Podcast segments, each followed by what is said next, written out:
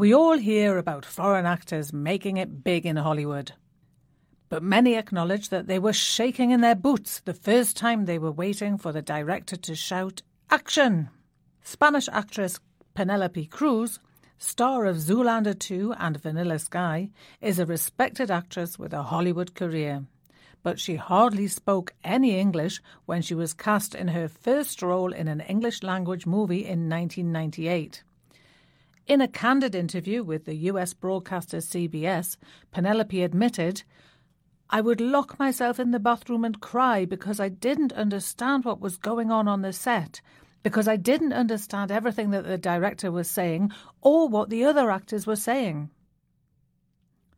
Closer to home, we have the example of Ziyi Zhang. She gained international acclaim in Memoirs of a Geisha and Crouching Tiger, Hidden Dragon, and received many nominations for awards. What's helped her to learn English?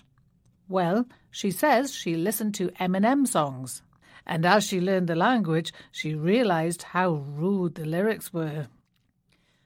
But when it comes to acting in English, nobody has a more colourful story than Austrian Arnold Schwarzenegger. He had to be dubbed at the beginning of his career because nobody could make out what he was saying. In his next film, he played a deaf mute. The bodybuilder turned actor claims his accent has softened, but he keeps it thick on purpose. It's become such a big part of me that people really enjoy it, says Arnie. He's aware of the irony when he tells us the very things that they said would make it impossible for me to be successful in acting were the things that became my assets. Yes, the complicated name, the thick accent, the big body, nothing stopped him from doing the things he liked.